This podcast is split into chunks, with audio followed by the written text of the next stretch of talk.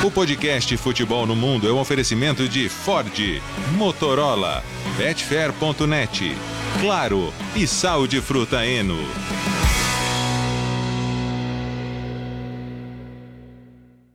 Alô Brasil, olá para você que é fã de esportes, podcast Futebol no Mundo, agora 204. Agradecendo antes de mais nada a enorme audiência da terça-feira na nossa live, no último dia da janela de transferências. Hoje estaremos aqui para arredondar tudo isso, porque no meio da correria ali, analisamos, checando notícias, é, transação que não fechava, e agora nós vamos resolver tudo. Com Gustavo Hoffman, com Leonardo Bertozzi, com Biratã Leal. E aí, Léo? Tudo bem, companheiros? É, um abraço para você, Alex, Gustavo, Biratã, fã de esportes. É, ainda bem que a gente não ficou esperando o anúncio do Enzo, né? Porque ele só é, veio de manhã. Embora o, o, Benfica tenha feito a comunicação que ele tem que fazer lá, a Bolsa de Valores, né? Tenha confirmado o acordo a, a, ali ainda por volta da, da meia-noite, horário português e inglês. Mas foi. Acabou a, a maior contratação da janela né, numericamente e acho que dá para dizer também como importância do jogador, foi, foi justamente a última a acontecer. E agradecer também, né? Acho que o Fansport nos deu números excepcionais, a gente agora não vai poder mais não fazer, né, Alex? Todo, todo final de agosto e final de janeiro a gente vai ter que repetir a dose porque o Fansport já está esperando, né? Já é tradição, já é tradição o podcast Futebol 1 junto com o Sport Center Plus. É, aqui em São Paulo estamos gravando por volta de 11 horas da manhã, 45 graus neste momento. E aí, na, na Espanha, Gustavo Hoffman? Tudo bem, companheiros? Um grande abraço para vocês. Hoje esquentou aqui. Neste, estou quatro horas à frente do horário de Brasília, é, e meio da tarde aqui. Agora esquentou, tá fazendo mais ou menos uns 10, 11 graus, com bastante sol. Aqui tem muito sol, né? Isso que é bom em Madrid. É, acho, tranquilamente é uma das capitais com mais dias de sol no ano. Né? Isso faz uma diferença na vida que é absurda. Né? Então, tá, hoje está tranquilo. Eu já me adaptei aqui ao frio, né? Então, 10 graus para mim já tá, tá ótimo, já maravilhoso. E o Bertozzi é, é, é, lembrou do Enzo Fernandes. Se estivéssemos esperando o anúncio do Ziyech no Paris Saint-Germain, ah, estaríamos tá ao vivo até agora. Até agora. Não seria um problema, mas né? estaríamos aqui. E aí, Bira? Opa! É, você lembra, Gustavo, que assim, o sol é bom? É, Madrid tem muito sol porque não é uma cidade muito úmida, né? É uma cidade muito seca, então não tem muita nuvem assim, né? Tem o lado ruim Nada também, de né? nuvem. Tem Céuzão azul assim é característico, No né? verão é um calor seco que assim não é todo mundo que está acostumado a lidar, né? É, a gente no Brasil em geral tem um verão mais úmido assim, é um pouco mais agradável em certo aspecto. Mas assim, um frio com sol é uma delícia, é o meu tempo ideal, tô com inveja. Quando é, eu cheguei, o Biratã, quando eu cheguei, vocês lembram disso? Nas três ou quatro primeiras semanas, faz, fez 39 graus todo dia. Eu cheguei ali na segunda quinzena de julho, né? Então, até a metade de agosto, 39 graus todo dia e é um calor insuportável. É calor de deserto. Então é, é calor muito, seco. muito seco e quente. Se não sua, é esquisito até. É, é, mas o calor úmido também é, não é tão simples assim de aguentar. Não, não, você sua muito, você sua é. muito, mas é que a gente tá, no, tá mais acostumado, porque é o calor que a gente tem, é o calor que prevalece no Brasil. É momento clima-tempo para começar aqui o podcast. Vamos falar do mercado? Começamos com o Chelsea, Léo. Começamos com o Chelsea porque o Chelsea acabou sendo o grande protagonista do mercado de janeiro, né? Fez mais uma baseada de contratações, gastou bastante dinheiro é, chegou a gastar 11 milhões de euros só para ter o João Félix por empréstimo até o fim da temporada, né? sem opção de compra. E, e, ele acabou sendo expulso e perdendo três jogos, mas acho que vai ser um jogador importante nessa, nessa segunda parte de temporada. Mas se a gente olhar para o perfil, né, é um perfil muito de médio e longo prazo. Claro que o Enzo também é uma solução imediata, mas se a gente olha para Chile, para Madueke, para Datro Fofaná, para o Andrei Santos, e aliás as pessoas estão prestando atenção agora, ele já jogava muito bem no Vasco, claro, mas as pessoas estão olhando para ele agora no Sul-Americano Sub-20 e falando, cara, esse moleque é bom mesmo, né? Então, é um jogador que acho que vai conseguir também conquistar seu espaço. É, o Chelsea está montando o seu time do futuro próximo e futuro mais, mais distante também. Uh, acho que é legal falar da estratégia financeira, né? Porque uma das perguntas que a gente recebeu muito, tanto na live quanto no Twitter, foi: mas peraí, não tem fair play financeiro? Não é, pode simplesmente gastar? Aí tem dois pontos, né? Que o Chelsea é um time de Premier League, time de Premier League tem ótimos faturamentos, contrato de TV excelente, estádio sempre cheio com bons públicos e, e bons, bons contratos de patrocínio também. Então, isso ajuda um pouquinho, mas tem o truque aí dos contratos amortizados, né? Então, o Enzo assinou, por exemplo, por oito anos e meio. Aí você pode perguntar, mas a FIFA permite? A FIFA diz que o contrato de duração máxima é de cinco anos, uh, a não ser que a legislação do país permita mais. Então, quer dizer, na verdade, não, não é uma proibição, porque uh, você pode fazer, se, se o seu país permite contratos mais longos que isso, você pode fazer. E aí você dilui uh, ao longo dos anos de contrato o, o dinheiro que você gastou no balanço. É uma estratégia de risco? É se esses caras não derem certo, você vai, você vai ter o peso no balanço, você corre o risco do cara sentar no contrato. É mais difícil se livrar de jogador que tem contrato longo, porque eh, ainda mais bons contratos como o Chelsea está oferecendo.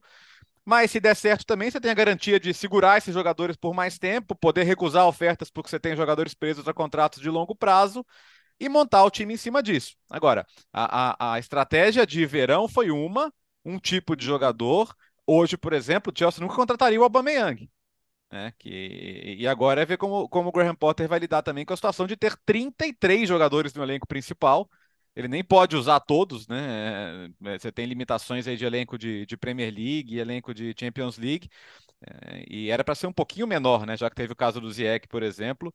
O Gustavo estava passando para a gente ontem a confusão que foi, né? Que é, chegou o e-mail, mas o contrato estava errado, aí o contrato veio sem estar assinado, e na hora que chegou para valer, é, estourou o limite e o jogador acabou tendo que voltar para Londres.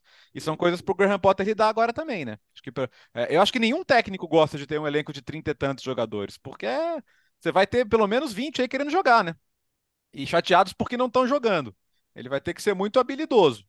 Uh, talvez os jovens que chegaram agora tenham mais paciência, mas você tem esses caras que vão perder espaço e que gostariam de jogar e vão estar. Tá, e, e, acho que vão ficar enchendo o saco lá, viu? E teve o famoso computador travou também, né? É. Na, no meio da negociação do sistema. Teve, teve, sistema. teve vale este, não? vale é, este. É, o, computa é, o, é. computador, o computador falhou da Liga, né? Da Liga Francesa. Da Liga. Sim. Isso, isso, isso. Não, não, não, não do Chelsea nem do Paris Saint-Germain. Enfim, é uma história que ainda está desenrolando, né? Ainda não terminou. É, ainda teremos mais algumas notícias, alguns capítulos sobre isso. Para repassar então todo o mercado do Chelsea. Enzo Fernandes, por 121 milhões de euros. Mihailo Mudrik, 70 milhões. Benoit Badiachil, do Mônaco, 38 milhões. O Noni Madueke, 35 milhões. Malo Gusto, que veio do Lyon, 30 milhões. O Andrei Santos custou 12,5 milhões. O Davi Fofaná, é, atacante marfinense, que veio do, do Molde, da, da Noruega, 12 milhões. E aí o empréstimo do João Félix, 11 milhões, total de 329,5 milhões de euros apenas no mercado de inverno. Já era um recorde somando com o mercado de verão. É, o Chelsea se tornou o clube que mais gastou em, uma, em, em um total de temporada em reforços na história do futebol. Não é pouca coisa, é uma enorme reformulação. Sobre a idade desses jogadores agora do mercado de inverno, nenhum tem mais do que 22 anos, tirando o João Félix, que é por empréstimo. Né? O João Félix está com 23, né? um ano a mais só, mas é empréstimo e, pelo que parece, não vai ficar. Ele deve voltar para o Atlético de Madrid. Então, Enzo Fernandes, 22, Mihailo Mudrik, 22 anos, o Badiachile, 21, o Madueke, 20, o Malo Gusto, 19, o Andrei, 18, o Davi Fofaná, 20. Então, é claramente um projeto de longo prazo, pelos tempos de contrato, pelos valores investidos, pela baixa idade desses jogadores, e um projeto que dificilmente vai te dar um, um, um resultado a curto prazo, ainda mais no meio onde está o Chelsea. Se o Chelsea estivesse jogando a Jupiler League da Bélgica, ganhava tudo já agora, porque ele está na Premier League, é, mira Champions League, está no maior nível competitivo possível. Então a gente imagina que o Todd Bowley e todos os seus diretores terão a paciência necessária para entender o tamanho desse projeto e aonde ele está inserido. Ah, eu acho muito difícil que eles não tenham essa paciência, porque o próprio contrato que eles fazem já indica, eu tenho paciência. Fazer um contrato de oito anos e meio com o jogador é, já indica que você está esperando, está tendo paciência. E, e até, a gente até falou disso na live, né, durante a live, mas reforçar aqui, porque quem não ouviu a live, talvez não tenha ouvido o podcast, que são três horas, tudo então aqui está mais curto, vai ouvir aqui, né? é, que, eu falei, que eu falei que lembra muito a estratégia que o Todd Burley fez no Los Angeles Dodgers, que é o time do qual ele é dono na, na Major League Baseball. Montou uma base jovem e que ficou e presa por muito tempo, presa por contrato por muitos anos. Lá, essa base jovem, boa parte dela foi criada, desenvolvida em casa como se fosse categoria de base, vai. Mas alguns jogadores ainda relativamente jovens contratados com um contrato muito longo. E, e depois, com isso, você fala assim, ó, vai, pegando para a realidade do futebol, com esses seis, sete caras aqui, jovens, é, com um contrato de seis, sete, oito anos, eu tenho certeza absoluta que por seis, sete anos eu sou competitivo. No, o, o mínimo que esses caras, que esse time vai me entregar é ser competitivo.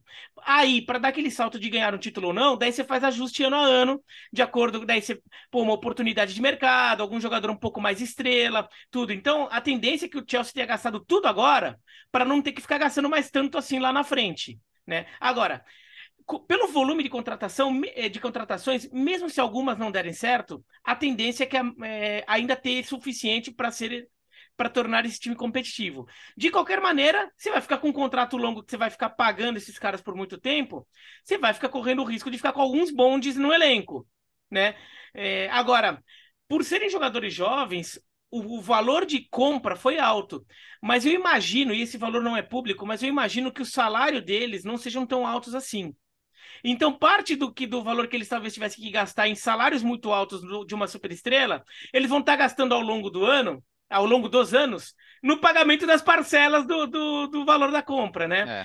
Porque, por exemplo, eu imagino que o salário deles não se compare ao salário que tinha o Lukaku quando eles contrataram o Lukaku, que era uma estrela. Uma estrela.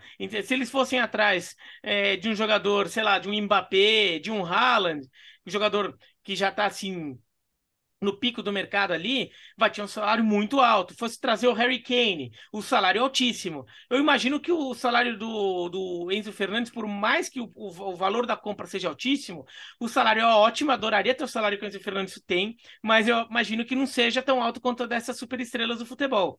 Então também, nisso, talvez ao longo dos anos, o Chelsea tá gastando talvez um pouquinho menos de salário do que gastaria, do que se contratasse uma super estrela, e isso vai amorti vai sendo compensado pela, pelo pagamento das parcelas aí, que vai ficar. Fez um crediário grande lá com o Benfica, né? Uns, uns pré-datados ali, né? Ficou ali assinando um monte de cheque. Vai pagando, ali. vai pagando. É. Só que não vai ter Champions League ano será que vem, que, né? Será que o Chelsea... Ele anota pago, sabe que ele anota pago assim, né, no é. boleto? Pago, não, então põe o carimbo no cheque, é bom para, é. né? Aquele carimbo, bom para. Nossa, bom para. Sim, bom para. É. Ou então o Benfica, será que o Ben chegou pro Benfica? Ô, oh, Benfica, se aceita em 150 vezes sem juros, né? É. Bom, no cartão. O, no, no ué, o para... é, mas o do Enzo Fernandes é parcelado mesmo, né? É, é parcelado. Ah, porque, senão era, porque, porque senão era só pagar à vista, né? A, a, a multa era 120 milhões de euros. O ben... Aliás, foi o que o Benfica falou desde o começo. Cara, por que você tá me querendo negociar? O valor é esse, cara. Aí o Chelsea falou: não, mas tudo bem, eu pago, vamos só tentar chegar num acordo. Aí o bom para é bom para o River Plate, né? Que tem 25%, tem mecanismo de solidariedade. O River que, que vendeu por 12 vai levar mais de 30 milhões de euros.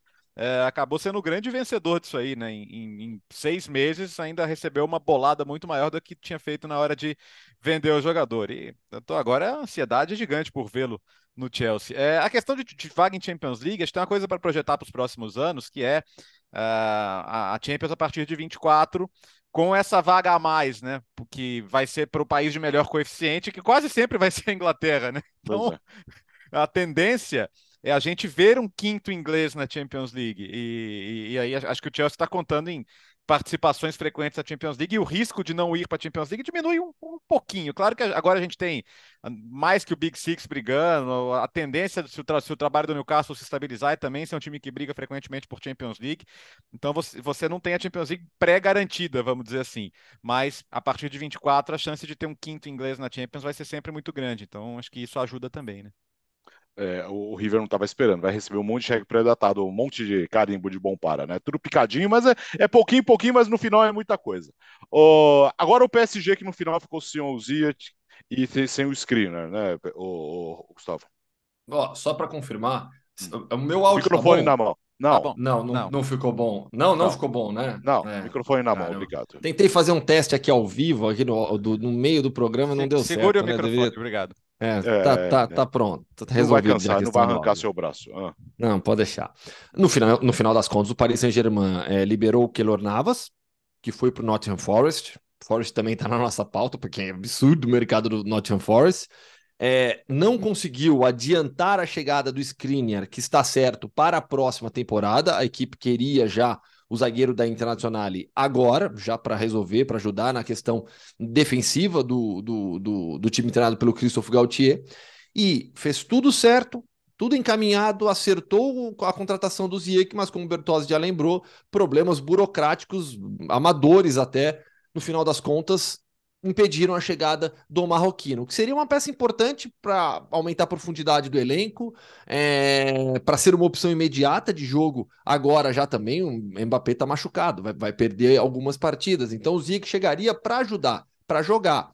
É, no Chelsea vai gerar uma situação bastante estranha para ele, ter que voltar depois de estar certo em Paris, negociado com o Paris Saint-Germain. Mas foi realmente, acho que a, a, grande novela de fracasso dessa janela de transferências, principalmente pela forma como ela não aconteceu. Fala, Bira. Desculpa. É. Ah. Não, não, atenção, de, não, não, é que de repente começou a, a, abrir uma, uma aba, abriu com áudio, começou a, a bagunçar aqui. Tá? Eu tava fechando o áudio, tava fechando o áudio. Mas o. Não, o, o, o, o Paris Saint-Germain que que é, tava precisando, tá precisando de, de mais opções, né? Eu até acho que o Ziyech era interessante também para ter como opção é, ali de rodar o, o, trio, né? E a gente viu o Mbappé machucando agora, o Neymar ficou fora aí para poupar fisicamente, né? De, tá com, de, problema muscular. Então, é, o Ziyech era importante para isso. Agora, o, Paris Saint-Germain acho que tinha mais coisa para acertar nesse mercado. Mesmo que viesse o Ziyech e viesse o Skriniar, acho que ainda teria coisas para ajustar. Acho que ainda é um time desbalanceado e acho que ainda é um time com, com dificuldade, às vezes, de variar o seu sistema de jogo. E, tal, talvez alguns jogadores um pouco mais coringas ali que se ajustassem mais a, a situações diferentes ali que o, que o Paris Saint-Germain pudesse precisar. E e o Gautier, às vezes, fica tentando, né, com três na zaga, com quatro na, na linha defensiva, e, e, o Paris Saint-Germain nunca consegue encontrar a consistência ideal. Né? Acho que talvez tenha um pouco mais de jogador com opção, e o Paris Saint-Germain eh, fez uma limpa no elenco que até achei correta. Já tinha feito no, no começo da temporada e fez de novo um pouco agora, de vários jogadores que estavam ali no elenco, mas já não entregavam mais. É, talvez até possam, num outro ambiente, voltarem a jogar bem, mas no Paris Saint-Germain não dava mais. Ander Herrera, tudo, é. É, saíram. Agora, acho que o Paris Saint-Germain precisava um, de, um pouco disso, mas precisava trazer um pouco mais também, porque agora tá ficando parecido com o Real Madrid. Aquela coisa de você já não tem, assim, você deu uma limpadinha aqui, beleza, mas oh, você tem que trazer alguém também porque o, você começa a ficar sem opção no banco. O Paris Saint-Germain no ataque tem o Ekitike é, como, como opção recorrente, quando um, do, dos, um dos três do trio lá da, de frente não pode jogar. Então, é, é acho que é um time que está com. Olha, a gente falou muito do, do Luiz Campos e do Gauthier, que foram grandes contratações, até pela forma como eles planejam o mercado, tudo, mas sei lá, essa atuação agora nesse, nesse mercado de, de meio de temporada foi esquisita do Paris Saint-Germain.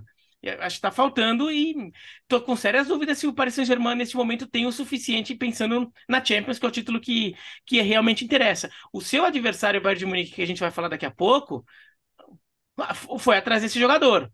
Foi atrás desse jogador que, que dá a mobilidade tática e depois a gente fala disso. Cara, e, e, e, a falta de um acordo com o Skriniar, né, deixou o Skriniar em, em maus lençóis, né, porque ele já, ele já tinha acertado com o PSG para a próxima temporada e acho que ele mesmo deveria esperar, já, já fazer a transferência, né? Porque o clima dele tinha ficado ruim para ele. ele. Ele não foi relacionado para o jogo com a Atalanta. Tinha gente falando dele não ser mais o capitão, e acho que é até provável que não seja mesmo. Mas a, a curva Nord, né, que são os, os, ultras da Inter, divulgaram até o comunicado, falando, não, ele, ele veio, ele, a gente falou com ele, tá tudo assim, a gente entende, não vamos. Tipo, é assim, ok, não vamos pegar no pé dele, né? Vamos, vamos, a gente precisa dele até o final da temporada, então ele até deve ser titular no derby de domingo, mas é sempre uma situação complicada, né? Quando o capitão do time já está de saída e, e já está, talvez com a cabeça em outro lugar. Mas acho que profissionalmente ele vai seguir fazendo o papel dele. Vai ser uma perda muito importante para a Inter, né? É, eu acho que era importante para a Inter não perdê-lo agora, mas é, para a próxima temporada eles vão ter um problemaço sem ele. E o Milan nada, né? Falando, pegando a carona da Inter, né, é. o Léo? O, o, Milan, o Milan usou o seu orçamento de transferências, que ainda não é um super orçamento, né? Embora tenha sido comprado pelo fundo Redbird, mas uh, que, que, que, é um dos investidores do Liverpool, e aí torcedor do Liverpool sabe bem como eles são no mercado, né? Mas uh, o, o, Milan, o Milan investiu, por exemplo, para a temporada no Dequetelari, que era para ser um, um, um jogador para explodir, ainda não aconteceu trouxe o Origi para ser reserva do, do Giroud e do Ibrahimovic. O Origi quase nunca joga, está uh, enrolado na questão da negociação do Rafael Leão agora renovar, então talvez perca o Rafael Leão no fim da temporada. O Milan andou muito para trás, né? Tanto que, assim, o Milan chegou a tentar o Zaniolo agora em crise lá na Roma. Aliás, esse foi outro que teve que voltar com o Rabi entre as pernas. Mas é, nada, nada, nada. Nesse momento, o torcedor do Milan tá só pensando em não tomar outra surra da Inter no domingo. Aliás, cobertura especial, uma hora de abre o jogo, estaremos estaremos juntos aí com o Fernando Nardini nesse derby que o torcedor do Milan não tá, tá querendo. É, é, é aquela, é aquele vai ao racha, né, Alex? Ou, ou ganha e, e, muda o clima, ou é. Ou, esquece. Não, não dá nem pra falar que agora é crise, porque depois de tomar 5 a 2 do Sassuolo em casa, não é que agora é crise. Já, já entrou na crise e já botou os 10 dedos dentro da crise, né? Mas, enfim, é, o mercado não, não, nunca traria grandes soluções para o Milan, porque o Milan já usou e usou mal, o, o, o pelo menos no primeiro momento, seu orçamento para a temporada. Né? Uh, agora na Inglaterra, uma das surpresas dessa janela de transferências é o Jorginho no Arsenal, Bira. Aí eu gostei. Aí eu, eu gostei do, da, da, da, ação do Arsenal. O, o Chelsea, claro, contratando aquele monte de jogador, precisava também desafogar um pouquinho, né? Não, podia ter desafogado um pouco mais se o pessoal mandasse e-mail direito, mas. É, mas precisava desafogar um pouco. O Jorginho já estava ficando é, já não estava mais entregando ao Chelsea tanto quanto poderia, já estava uma, uma situação já com cara um pouco de desgaste, mas ainda é um jogador que tem muito para é, tem muito futebol ainda para ele. Ele não é ele não é veterano ainda, ele é um jogador que é, ainda pode ajudar muito a arredondar um meio de campo. E, e, o Arsenal precisa disso. Não, de, não que o Arsenal precise de, de, um jogador porque tem uma carência tão clara assim, mas o Arsenal precisa mais de volume no elenco. Né? O, o, Arsenal vai se vai entrar em reta final aí de, de Liga Europa e mais é, mais Premier League, principalmente a Premier League, que vai ser muito desgastante essa reta final, em que o Arsenal vai entrar em campo cada jogo, é, sabendo que não pode perder ponto algum, porque tem uma chance muito palpável de ser campeão, mas não pode dar margem para nada.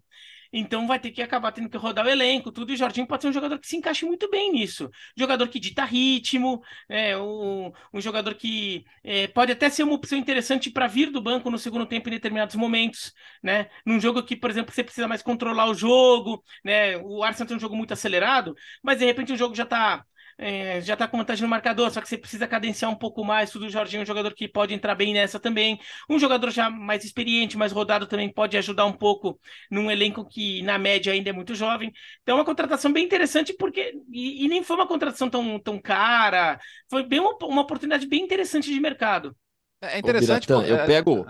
Só, só, pegar o gancho, hum. Bertoldi, porque eu pego o, o, último ponto que o Biratã colocou, que eu acho que é fundamental, porque no aspecto técnico e tático, eu acho que todo mundo está de acordo que é um encaixe bem de acordo, né? Com as ideias do Arteta, a forma como o Arsenal joga, para o Jorginho é uma boa. Então, assim, eu acho que no aspecto técnico e tático, poxa, é aquela contratação que faz todo sentido. Mas eu, eu, eu vou focar na parte anímica, né? Na bagagem que o Jorginho traz. Porque a gente está falando de um time que agora vai ter uma pressão daqui em diante, é, na reta final de, de Premier League, enorme porque vai ter que segurar o Manchester City, vindo babando atrás. É um time ainda jovem, com protagonistas jovens, acima de tudo. Então, quando você traz um jogador de 31 anos, experiente, acostumado a ganhar, isso faz diferença. O Jorginho é, é, é o Jorginho tem bagagem de título. Ganhou muito com a camisa do Chelsea. Muito, muito. Então ele traz para o vestiário a confiança. Até com a Itália, do... né? É. E com a seleção italiana, ele traz para o vestiário a confiança do campeão. A confiança do cara. Não, vai dar sim. A gente vai ganhar. Eu sei, é assim que acontece. Eu já, já, passo, já, já aconteceu comigo isso. É assim, assim, assim. Então eu acho que esse lado anímico, essa, essa, essa, essa, essa bagagem de título que o Jorginho tem, vai ser muito importante para o Arsenal também.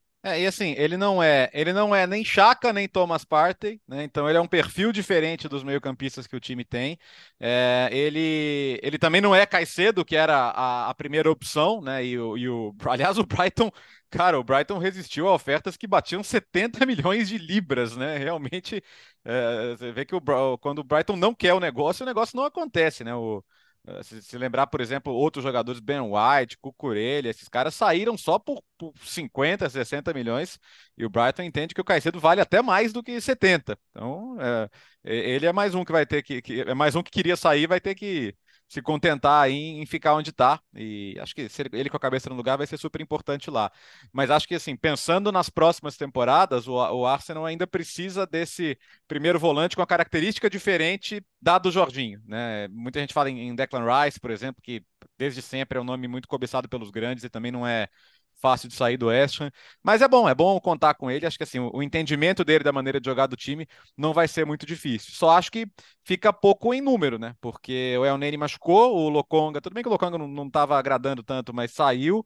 É, ainda, acho que numericamente não melhorou. Acho que como, como opção técnica o Jorginho agrega, mas ainda acho que tem pouca peça. Eu acho que o Arteta ainda vai torcer muito para não ter ali uma contusão, uma suspensão em momento importante, né? Gustavo João Cancelo chegou no Bayern de Munique, já estreou e com a goleada diante do mais por 4 a 0 Mal chegou, e já assistência. Estreou, né? Não, e com assistência. Chegou, com... vestiu a camisa, jogou, já deu assistência para o primeiro gol. E melhor jogo do Bayern no ano. O Bayern vinha com, de três empates seguidos em 1 a 1 pela Bundesliga, fez 4 a 0 pela Copa da Alemanha contra o Mainz fora de casa, três gols ainda no primeiro tempo, um jogo de imposição do Bayern como não tínhamos visto ainda em 2023.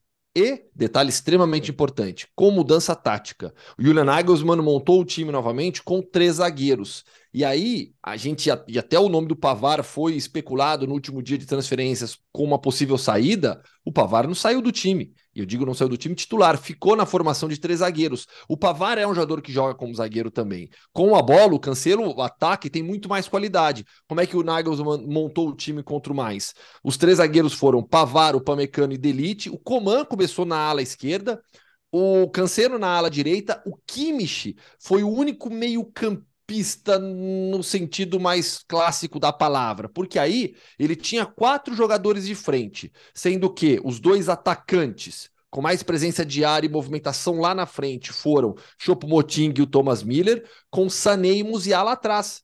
Então você tinha Cancelo e Coman ocupando os lados do campo, toda a construção de jogo com os três zagueiros e o Kimmich, e aí um quarteto na faixa central de campo, quando o time tinha bola lá no campo de ataque e se movimentando. Sané, Musiala, os dois trocando de posição, é, o Sané jogando um pouco mais por dentro, mas também oferecendo o lado do campo. O Sané estava mais pela direita, o Musiala um pouco mais pela esquerda e Thomas Miller com aquela movimentação tradicional dele e o Choupo-Moting sendo mais referência. O gol, o primeiro gol do jogo é uma assistência do Cancelo em jogada de linha de fundo, clássica, típica de lateral direito, cruzando para uma batida de primeiro, uma chapada na bola do Moting na pequena área. Posso Depois fazer, dois posso, gols. Posso fazer uma provocação, Gustavo?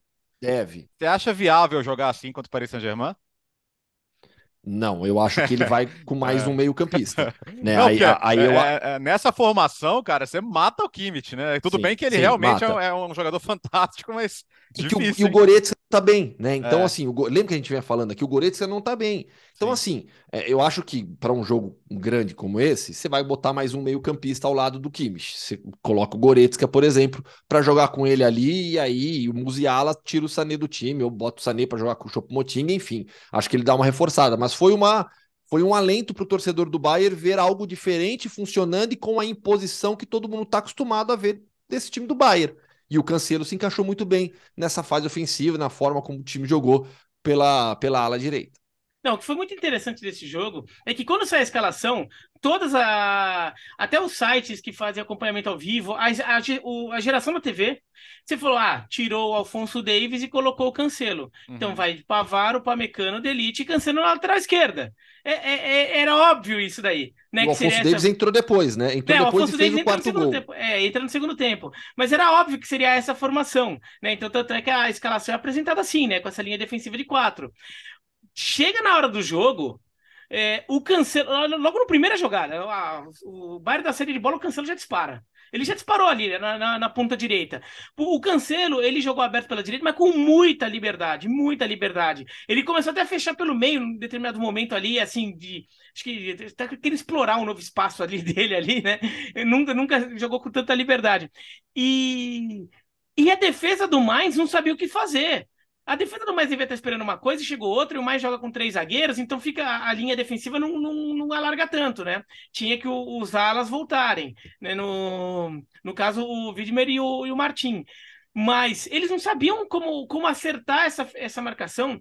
A primeira meia hora de jogo, o Bayern brincou de jogar futebol brincou, passou por cima, é, o primeiro tempo inteiro, na verdade, brincou de jogar futebol, passou por cima, é, o Cancelo e o Sané, porque com o Cancelo entrando na ala, o Sané, que, no, que normalmente joga aberto pela direita, ele foi empurrado um pouquinho mais para o meio, né, para posicionar direitinho. Com isso, a, a marcação do Maio não sabia uh, se pegava o Sané, o Cancelo. O Sané ficou muito mais próximo do, do Thomas Miller e do Choupo-Moting do que normalmente ele fica. As jogadas saíram com muita naturalidade. E o que eu acho mais incrível é que o Bayern de Munique fez essa alteração, é, criando uma dinâmica totalmente diferente, criou um 3-1-4-2, uhum. mais ou menos. Foi mais ou menos isso que o Bayern de Munique jogou, sobretudo no primeiro tempo. E eles nem treinaram isso direito. O Cancelo foi apresentado anteontem e jogou ontem e já e, e, parecia que ele já estava jogando lá já há um bom tempo, porque é, muita coisa surgiu com muita naturalidade. Mas não dá para jogar assim contra, contra o Paris Saint-Germain, né? O, o, o Mainz é um time um pouco mais pesado. O Mainz é um time que não tem um contra-ataque tão forte. Então, eu, é... eu, mesmo falei, o Biratan, que acho que ele põe mais um meio-campista, mas não é nenhum absurdo também. O Paris Saint-Germain tem três jogadores que já não pressionam na frente. Na fase é. defensiva é um time que tem, que tem sempre um jogador a menos do que quase todos os outros times. É, inclusive, foi um momento em que o Bayern teve um pouquinho de dificuldade, e assim, esse termo dificuldade, eu tô sendo muito rigoroso aqui, tá? Mas um, um, momento que ele ficou um pouquinho mais incomodado foi no começo do segundo tempo, quando o, o mais coloca o Lee, que é um jogador de frente mais ágil, mais rápido, e daí tentou pressionar um pouco mais a saída de bola do Bayern. O Bayern ficou um pouquinho desconfortável ali, nada, não, também não passou perigo, mas ficou um pouquinho mais desconfortável. Agora, esse é o tipo de coisa que o trio de frente do Paris Saint-Germain não vai fazer né? Essa, essa marcação mais forte na saída. Mas foi bem legal de ver esse Bayern. Claro, não dá para jogar assim contra o Paris Saint-Germain, né? O Paris Saint-Germain acertando muito contra-ataque ficar só três zagueiros e mais o Kimmich protegendo o gol, aí é muito pouco, né? Mas é, é, o, o olha, o, o, o Nagelsmann acho que o, o, o Nagelsmann vai gostar de brincar ali com o Cancelo em campo, viu?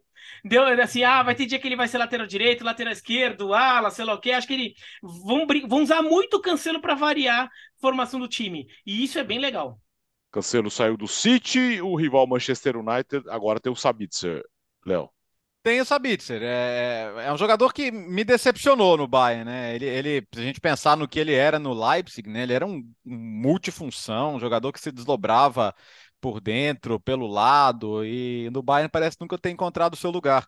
É, de novo, não é uma substituição e ao Eriksen no sentido de criatividade, porque acho que não dá para comparar o, o, talento e a capacidade do Eriksen de, de desequilibrar jogos, mas você ganha uma peça a mais, né? Acho que eu acho que vai muito na linha da, do por exemplo, da contratação do Weghorst, né? Que é, cara, assim, não, tá chegando uma solução, mas estava faltando esse número aqui, né? Tava faltando uma, uma alternativa a mais.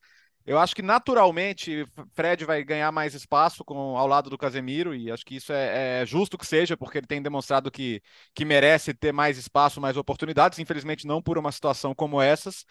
Mas eu, eu, eu acho uma, uma, uma boa tentativa para o próprio Sabitzer, né? Se, se reencontrar, porque no Bayern as coisas não, não deram tão certo para ele é uma reposição sem grande expectativa. É uma reposição é. É, de elenco com um jogador que já se provou em alto nível, não conseguiu no Bayern repetir o desempenho do Leipzig, mas na seleção jogar sempre tem boas atuações também. Acho que é aquele tipo de contratação de, de pouco risco e pouca expectativa. É realmente um jogador ali para preencher o elenco diante da, do problema que surgiu com a ausência do Eriksen. É, eu acho que o, e o Fred, o, o Fred vinha jogando bola para ser titular do, do, do, Manchester United. A questão é que o Eriksen vinha jogando mais ainda, né? Mas assim, se depende, se fosse apenas pelo que o Fred vinha fazendo na temporada, não estava mal.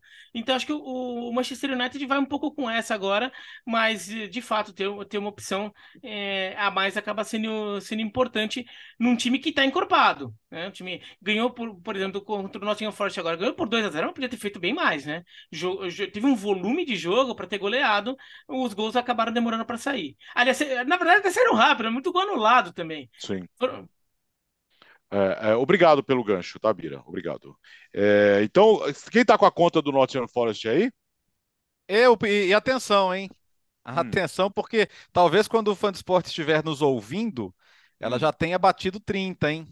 Hum. Porque a informação é de que André Ayew, aquele ganês, que está livre no mercado e por isso pode assinar fora da janela, estaria muito próximo de assinar. Então, por enquanto, enquanto ó, é 11 e 19, horário de Brasília, 29, mas talvez daqui a pouco sejam 30, cara. Eu, eu nunca vi nada igual, assim.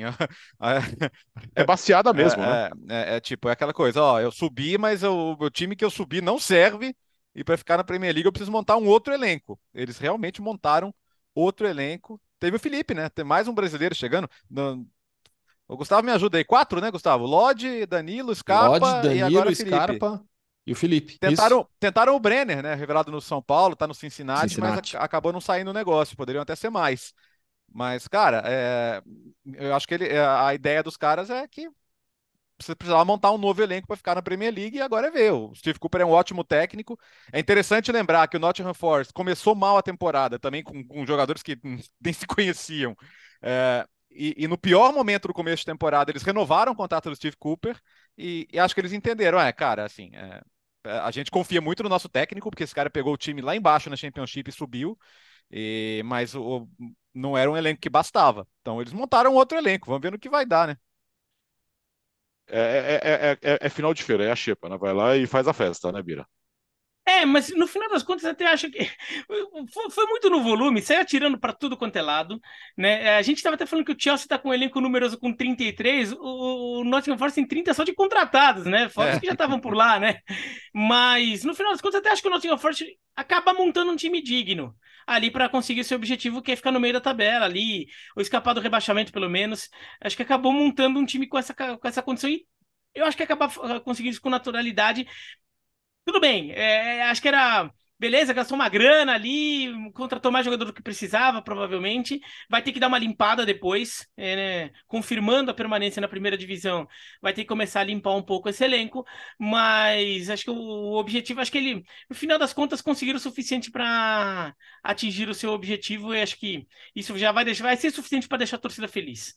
Nottingham Forest, que caiu agora na semifinal da Copa da Liga Inglesa. Decisão será entre Manchester United e Newcastle. Vou passar os 29 jogadores, pode ser, Alex? Manda pro ar. Nenhum, nenhum gasto exorbitante, né? O mais caro foi o Morgan Gibbs White, que custou 29,5 milhões no início da temporada. Então vamos lá. Entre contratações em definitivo e empréstimo, tá? Morgan Gibbs White e a temporada inteira. Tyle Awoni, Danilo, Neco Williams, Emanuel Denis, Orel Mangalá, Musa Niakate, é, Julian Bianconi, Luiz O'Brien, Remo Freuler, Omar Richards, Renan Lodge, Uijo Huang, Willy Boli, Harry Toffolo, Harry Toffolo, Felipe, Josh Bowler, Brandon Aguilera, Jesse Linger, Gustavo Scarpa, Sheik Kuyate, Wayne Hennessy, John Joe Shelby, Dean Henderson, Locke Bade, Chris Wood, Keylor Navas, Sérgio Rie e Adnan Kanurici, os 29 jogadores contratados pelo Nottingham Forest. Foi tanto jogador que, para quem nos acompanha pelo YouTube, o Biratan até desistiu do programa, foi embora, é, fechou foi, foi, foi dar uma volta. Daqui a é. pouco volta.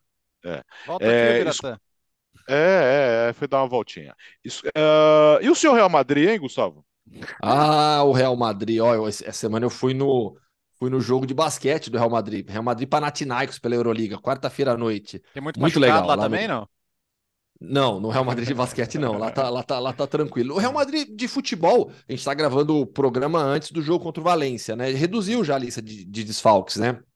Pro jogo contra o Valência, tá indo sem Lucas Vasques, Mendy, que vai ficar um bom tempo fora, e o Alaba, que sofreu de novo um, um problema muscular. Mas tá, tá, tá, aos poucos tá recuperando todo mundo. Vamos ver como é que vai ser contra o Valência jogo que fecha o primeiro turno de La Liga. Eu separei aqui uma tela no, no meu computador, no meu celular aqui, com a questão dos contratos. Por quê? O Real Madrid e o Carlo Ancelotti, em toda a coletiva de imprensa, falava isso, e nessa última, pré-jogo do Valência, ele explicou melhor. Ele falou: olha, no Real Madrid a gente entende que o planejamento tem que ser feito antes da temporada. Agir no mercado de inverno significa que você teve algum problema, que seu planejamento não foi bem feito, e nós entendemos que o elenco está bem assim. Não precisamos ir ao mercado. Explicação do Carlo Ancelotti. E o Real Madrid já tinha deixado muito claro que não iria neste mercado de inverno. Sempre deixou claro isso. No próximo, aí sim teremos um Real Madrid mais ativo. Por quê? Contratos que se, que se encerram ao final desta temporada. Karim Benzema, Luka Modric, Tony Kroos, Nacho, Mariano Dias, Marco Asensio e Dani Ceballos. Jogadores que o Real Madrid pretende negociar ou liberar ou fazer alguma coisa com eles porque não estão nos planos claramente do Ancelotti.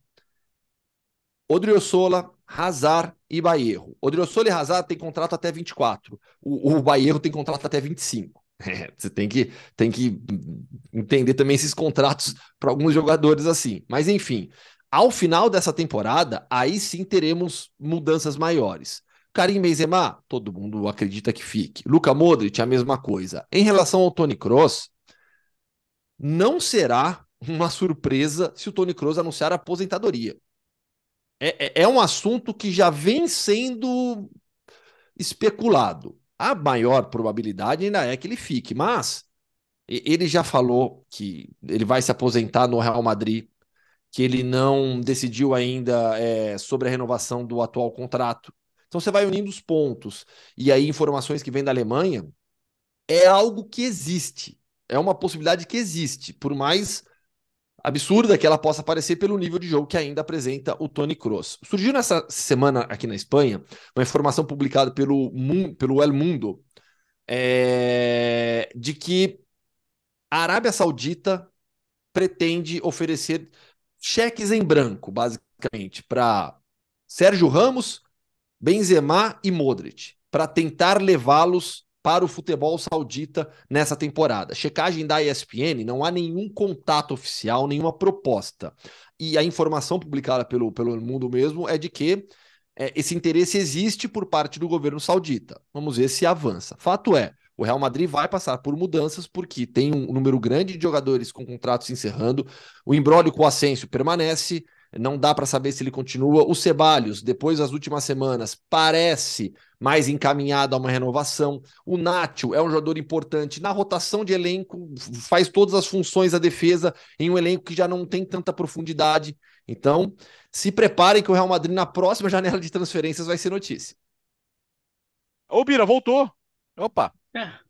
Na verdade, eu, eu não sei, eu tava com um cisco no olho que tava me incomodando, e assim, daí como o Gustavo começou daquela lista longa, eu falei, eu vou aproveitar agora, a lista é do agora. Gustavo, eu vou sair ali, vou rapidinho. vou enfiar o dedo no olho. Não, só vou dar uma lavadinha aqui no olho pra tirar o cisco do olho e pronto, agora daí voltei, enquanto o Gustavo dava aquela lista dele lá, entendeu? A lista é grande mesmo, né, ia ficar falando um monte de nome lá, eu falei, ah, não, eu já tenho a lista por escritos também, então eu vou dar uma saidinha. Foi só isso. É... Mas, ó, o Real Madrid, e, e, e, tem que ver o que vai acontecer nessa temporada do Real, né, Gustavo? Porque perde título espanhol para o Barcelona, por exemplo. É, de repente ele não leva a Champions League, e de repente pode até, por exemplo, cair agora nas oitavas para o Liverpool. Ainda que o, o Liverpool também não seja tão bem, mas assim, não é impossível. De, é, dependendo de como for a temporada do, do Real Madrid, pode até ficar com um gosto meio amargo de uma temporada muito abaixo da expectativa, e sendo o Real Madrid, ainda que tenha contrato, mesmo a situação do Ancelotti, eu não duvidaria que eles repensassem. Ancelotti tem mais um ano isso. de contrato. É, tem mais um ano. Mas assim, é, se, se o Real Madrid chegar à conclusão de que não, tem, não, não deu, sei lá o quê, eu nem duvidaria, eu nem duvidaria disso. Então, é muita coisa. E, e, essas renovações do Modric e do, e do Benzema, né, é, elas são prováveis, mas não quer dizer que elas sejam fáceis. Porque clube como o Real Madrid, com um jogador muito veterano, nem sempre dá tantos anos quanto o jogador quer. É. Nem sempre oferece tantos anos. Normalmente daí... é contrato de um ano.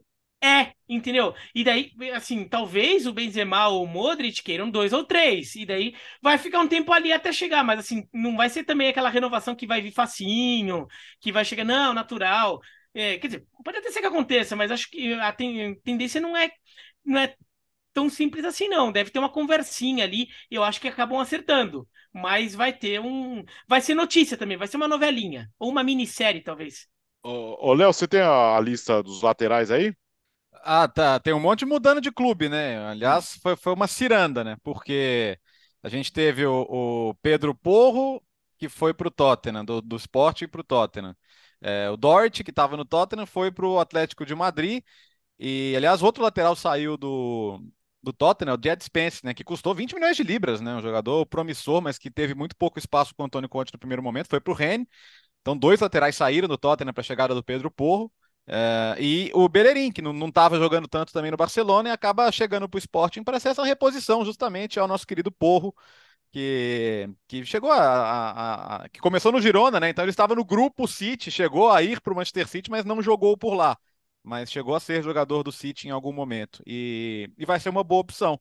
Acho, inclusive, pelos valores, dá a entender que ele vai ser o titular. E, e aí o Emerson, no caso, perderia espaço lá com, com o Conte. E, e, acho que é o Tottenham tentando mostrar para o Conte também que, cara, estamos gastando, tá? Você que, você que é chato pra caramba, uh, a gente tem fama de pão duro, né? No caso do Daniel Levy, mas é um, é um investimento importante e é um tipo de jogador que o, o Conte potencia. Quantos alas o Conte já potencializou até hoje, né? Quantos uma, mudaram suas vidas até jogando com ele. É, então é, é o tipo de reforço que ele gosta e que ele precisa. Uh, antes do Hoffman entrevista, como toda quinta-feira, vamos ter um momento de mundo Hoffman, porque tem Mundial de Clubes, né, Gustavo? Já começou, tem, tem Começou já com vitória do Al-Ali, Al-Ahli, sobre o Auckland City, 3 a 0 vitória fácil do, do maior clube da África, atual vice-campeão da Champions League africana, bateu o Auckland, campeão da Champions da Oceania, avançou, avançou para já contra o Seattle Sounders, né? E agora teremos então as quartas de final, Seattle Sounders contra o Al Ahly do Egito e do outro lado da chave, Al Hilal da Arábia Saudita contra o Vidade Casablanca de Marrocos. Vidade Casablanca que entrou como campeão continental. E aí, por conta disso, abriu-se a vaga para o Al Ahly, que seria a vaga do campeão do país sede, para o vice-campeão continental. É, falando um pouquinho das equipes, é, vamos lá. Al Hilal, um time já até conhecido do torcedor brasileiro, jogou contra o Flamengo na semifinal é, do Mundial há pouco tempo, é, treinado pelo Ramon Dias, tem alguns jogadores conhecidos também internacionalmente, o Luciano Vieto, Gustavo Coelar, é uma equipe que teve 12 jogadores na Copa do Mundo, 12 dos 26 jogadores da seleção saudita eram do Al Hilal. Joga contra o Vidal Casablanca, que teve três jogadores na seleção marroquina, que foi a grande sensação do último, do último Mundial. O lateral Yahya Alá, o meio-campista Yahya Jabrani e o goleiro Ahmed Tanyaout. É, a equipe, o Al Ahly agora, teria um brasileiro, o Al Hilal tem o Michael tá? Eh, falando de brasileiros. O Al-Hilal tem o Michael, o Vidal de Casablanca não tem nenhum jogador brasileiro. O Al-Arli, que é treinado pelo Marcel Kohler, treinador suíço, teria o Bruno Sávio. Só que o Bruno Sávio, que é revelado pelo América, América Mineiro, ele vinha de lesão, ele voltou a treinar uma semana antes do início, antes da é, partida. Jogou Libertadores, jogou Libertadores no Bolívar ano passado, até bem. Né? Isso, é. exato. E, e, aí, por conta disso, ele acabou é, excluído da lista final do Alarli para o torneio. Até tá com a equipe, mas não, não foi inscrito para a competição. Então ele é desfalque. E aí o Seattle Sounders, acho que é o time jogador com. Eu, eu acho não, é o time com, com mais brasileiros fora fora Flamengo e, e, fora Flamengo, porque tem o mesmo número de brasileiros do Real Madrid já que o Vinícius Tobias não vai. O Seattle Sounders tem o Léo Chu, ex-grêmio, o João Paulo, ex-Botafogo e Santa Cruz, maestro do time, se machucou na temporada passada, mas é, é um jogador fundamental no meio-campo da, da, da equipe. E contratou para essa temporada o Weber, jogador é, atacante do New York City. Foi uma troca, inclusive, que o New York City fez com o Seattle Sounders. Até entrevistei o Weber. E o Weber falou: olha, é aquele esquema de troca da, da, da Major League Soccer, né? Então eu simplesmente não tive escolha. No final do ano passado, fui informado da troca e fiz minhas malas e cruzei o país, hum, se mudando de Nova York para Seattle. Um time que os brasileiros conhecem, outros jogadores também, que são referências por lá. Nicolás Lodeiro, grande ídolo da torcida, uruguaio, ex-Botafogo, ex-Corinthians. Raul Rui Dias, centroavante peruano, ex-Coritiba, não teve boa passagem no futebol brasileiro, não. no Sounders vai muito bem. Não, não e, e, o Rui Dias, ele é conhecido também torcedor brasileiro, porque ele fez um gol com a mão numa vitória aquele do, do Peru sobre o Brasil, eliminando o Brasil Sim. de Copa América e causando a demissão do Dunga. Ou seja, o brasileiro tem que agradecer o, o Raul Rui Dias, né? Porque, a, a, com todo respeito à história do Dunga, a segunda passagem dele pela seleção brasileira jamais deveria ter acontecido, ainda mais pela forma como quem escolheu. Enfim, isso aí é outra história. Mas é um time, é a franquia de maior sucesso dos últimos anos da Major League Soccer, comandado pelo Brian Schmetzer já há muito tempo. É um time muito arrumadinho, só que vem sem ritmo de jogo. Fez uma série enorme de amistosos aqui pela Europa para tentar chegar no Mundial com um pouco de ritmo para fazer. Eu acho que vai ser um bom jogo. Esse, esse, esse Seattle Sounders e Al é um baita jogo alternativo também, né? Time da Major League Soccer contra o grande campeão egípcio. Diga, Léo. É, agora a expectativa é, é, é, grande, porque a presença do time da casa, né? Eu, eu tá, vai, vai completar 10 anos do primeiro Mundial de Marrocos, né? De 2013, que a gente estava lá cobrindo pela, pela ESPN. E, e até eu estava conversando com o Biratã semana passada, né? A música da torcida do Rádio Casablanca ainda lembra daquela, daquele Mundial quando todo o país passou a apoiar. E acredito que possa, possa ter um cenário parecido agora com o grande rival do Raja, com o Idade Casablanca, e, e certamente isso está na mente deles, né? É, porque, queira ou não, o rival tem um feito internacional que é difícil de conseguir, chegar a uma final do Mundial de Clubes. Quantos times africanos conseguiram? O Raja Casablanca e o Mazembe. Né? Então acho que vai ser bem interessante porque esse, esse, esse duelo com o Al Hilal tecnicamente, vocês já, o Gustavo já destacou, o, especialmente os jogadores internacionais do Al Hilal são jogadores de, de, um nível que o Idade não tem. Então, no papel, eu acho que o Al Hilal é favorito, mas é, essa questão do fator campo me, me pega bastante. Eu, eu não vou me surpreender se o confronto do Flamengo for com o Idade, e aí a, a sensação deve ser a de jogar num, num, num caldeirão, de jogar fora de casa. E... Terça-feira o Flamengo joga e o Real joga na quarta, fala Bira. E, e, tem o fator Copa do Mundo aí, né? O, o quanto a, a, a, torcida marroquina é, ainda não está naquele embalo do, do, Marrocos, do Marrocos semifinalista da Copa do Mundo.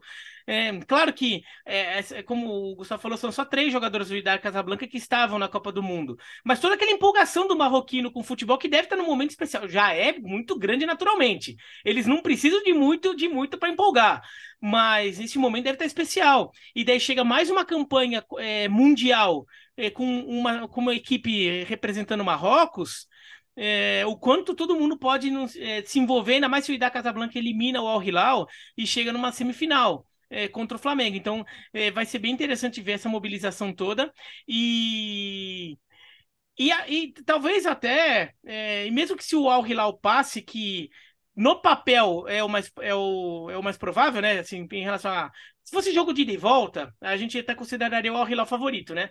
É, tem que até ver o quanto também não, pode, não podem devolver aquela solidariedade árabe que teve na Copa do Mundo com os marroquinos eles também não podem se todo mundo se mobilizar em torno ou do Al Ahly ou do Al Hilal, caso um deles ou os dois eh, sobrevivam na semifinal.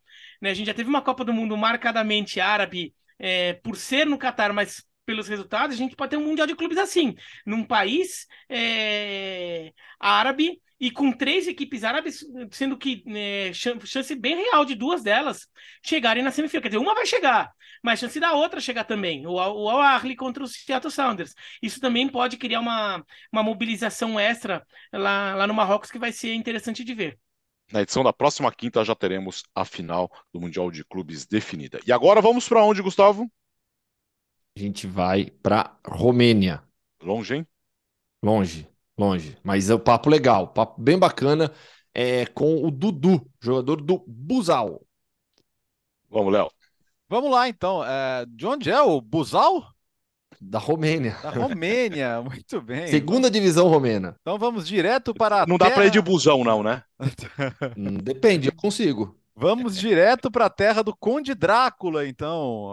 É, é, é, não é na Transilvânia, não, né? É perto. Né? Ah, isso você me pegou. Eu posso até tá checar. Não sei, se, não sei, se, é da região de, de, de, de, de Cluj lá. Tá bom. Uh, mas tudo bem, vamos direto para a Romênia, no Hoffman Entrevista.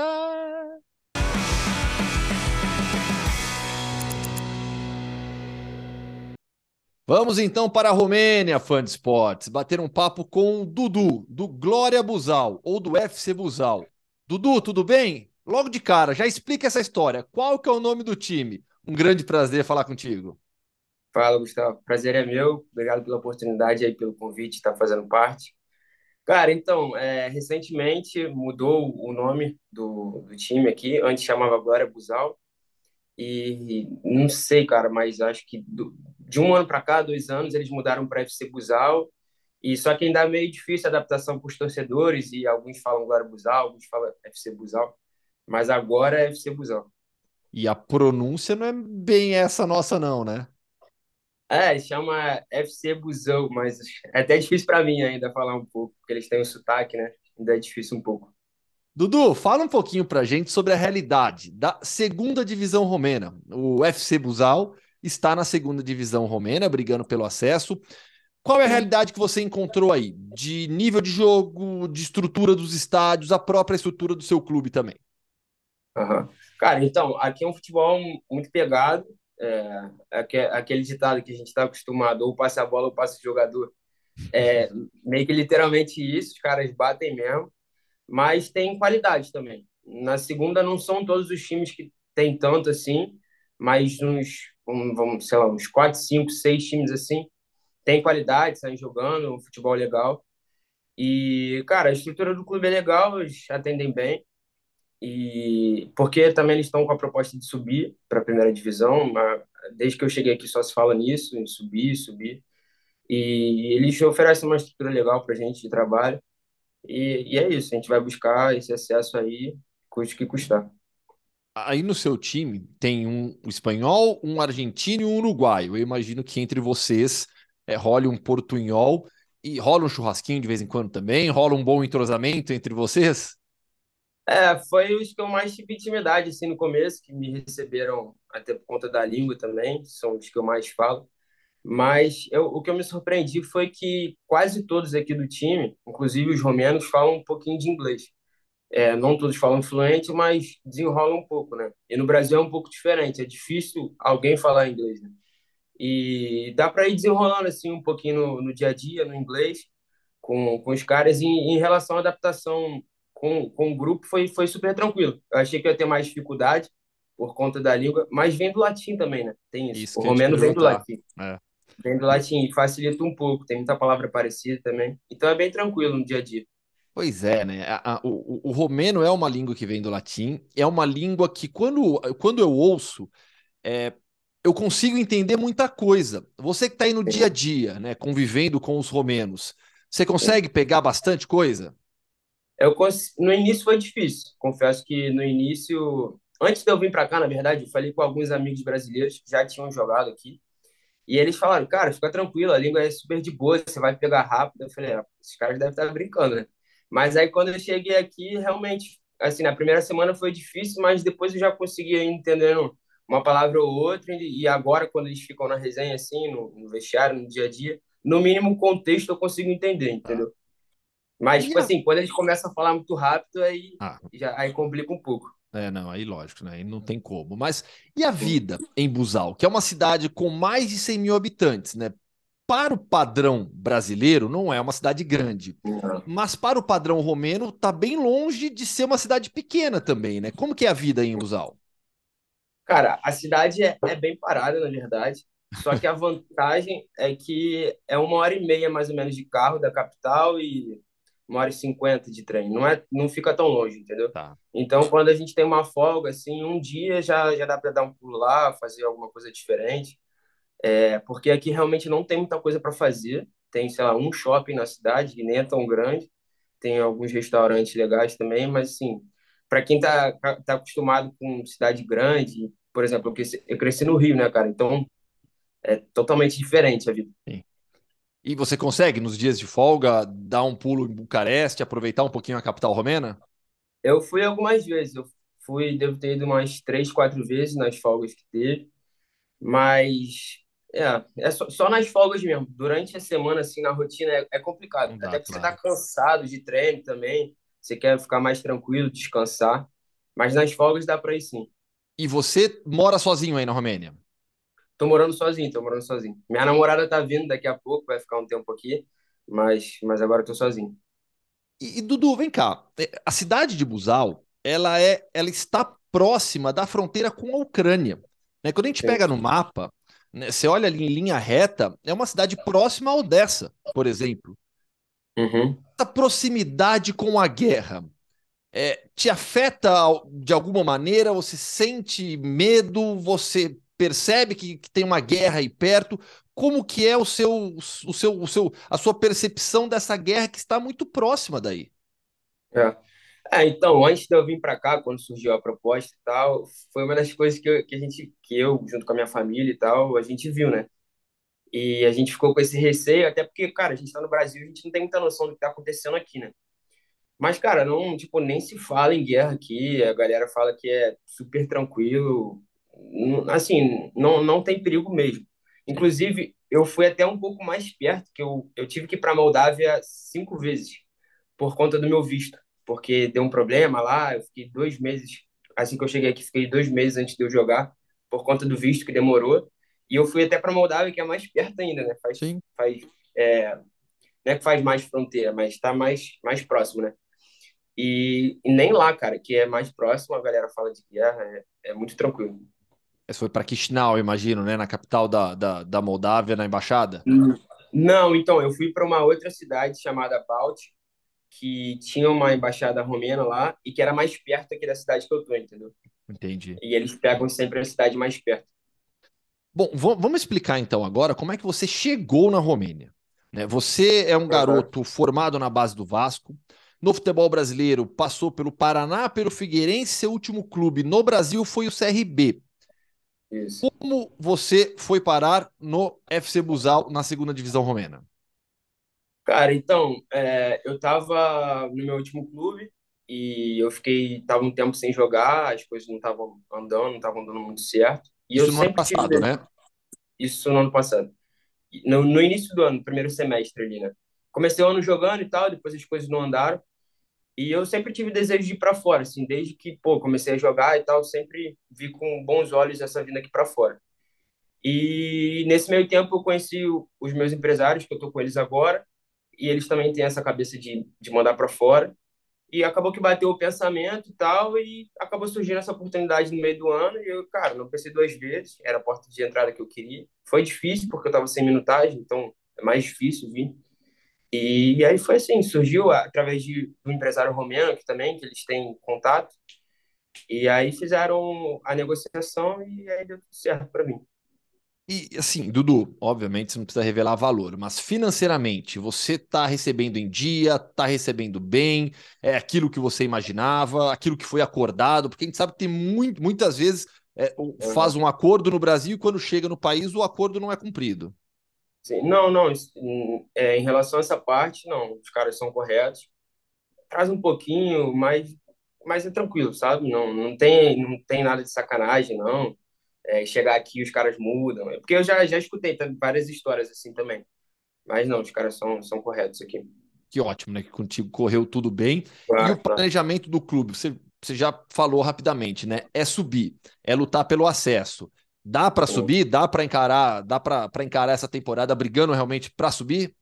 Cara, dá, dá. Até porque nos últimos, sei lá, cinco, seis jogos, nosso time deu uma encaixada boa. É, fechou a meiuca ali, joga eu e o Uruguai e o argentino, aí fica os sul-americanos ali, e a gente se entende bem.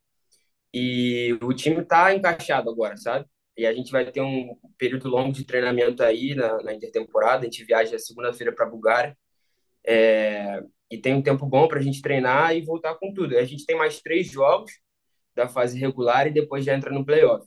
E a gente ganhando dois, que tem três jogos, dois em casa e um fora. A gente ganhando esses dois em casa, a gente praticamente já está classificado.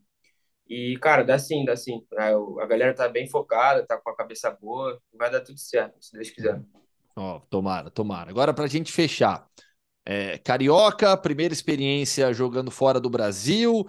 É, tá tranquilo treinar em dois períodos com temperatura negativa aí na Romênia? Cara, te falar que, porra, tá sofrido esses últimos dias aí tá bem sofrido, que foi quando começou a bater negativo. É, antes de eu começar o papo contigo, eu, eu fui tomar um café ali depois do treino com os caras e vim a pé, que era perto de casa. Caraca, mano. Eu tava acelerando a passada ali para chegar em casa logo, porque tá, tá doído. Mas aos poucos é o que a gente estava conversando um pouco antes, né? Aos poucos vai acostumando o corpo. E, pô, por exemplo, pô, nem sente, eu nem tô sentindo o dedo no, do, dos pés no treino. Mas os caras falam que é super normal no início, a galera que tá acostumada já, né? Eles falam que é normal no início, mas aí depois vai pegando, o corpo acostuma e aí vai embora. Vai, vai embora. Só não pode perder o dedo, né? Mas vai embora. Boa. É. Dudu, foi um prazer te conhecer, ouvir a sua história, saber um pouquinho mais. A segunda divisão romena também, o fã de esportes que gosta do podcast Futebol no Mundo, gosta muito dessas histórias também do futebol europeu. Uhum. Boa sorte nesses próximos jogos, que, que o FC Busal consiga o acesso. E aí na próxima temporada a gente marca outro papo, já quando você tiver ali no seu calendário jogos contra o Steaua Bucareste, contra o Cluj, contra os grandes clubes do país. Uhum. Fechou, cara. Eu que agradeço pela oportunidade aí. Mandar um abraço também para todo mundo que tá ligado no futebol no mundo. E fica com Deus aí, um sucesso sempre para vocês. Valeu!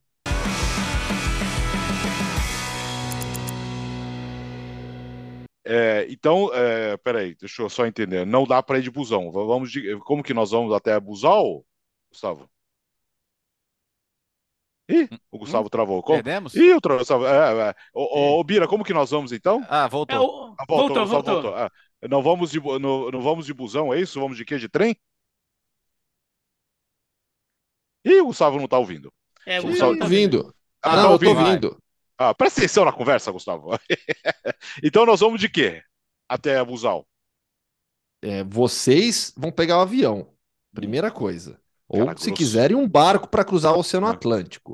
Hum. Depois, dependendo de onde vocês pararem, vocês pegam um trem e vão até Busal, que é um hub é, ferroviário da Romênia, e aí de lá vocês vão para Moldávia, vão para Transilvânia, lá para a cidade de Cluj-Napoca para ver jogo do Cluj.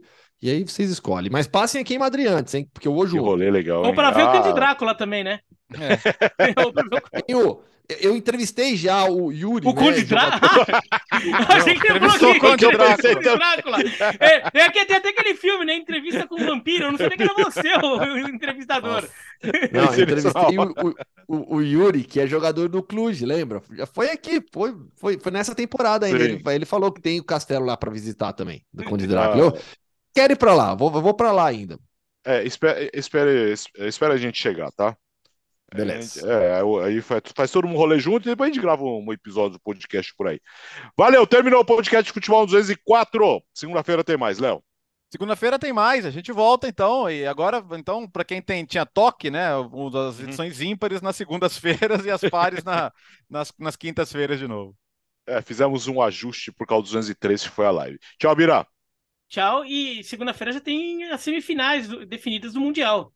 Exatamente. Jogos terça e quarta. Valeu, Gustavo. Bom freio aí pra você.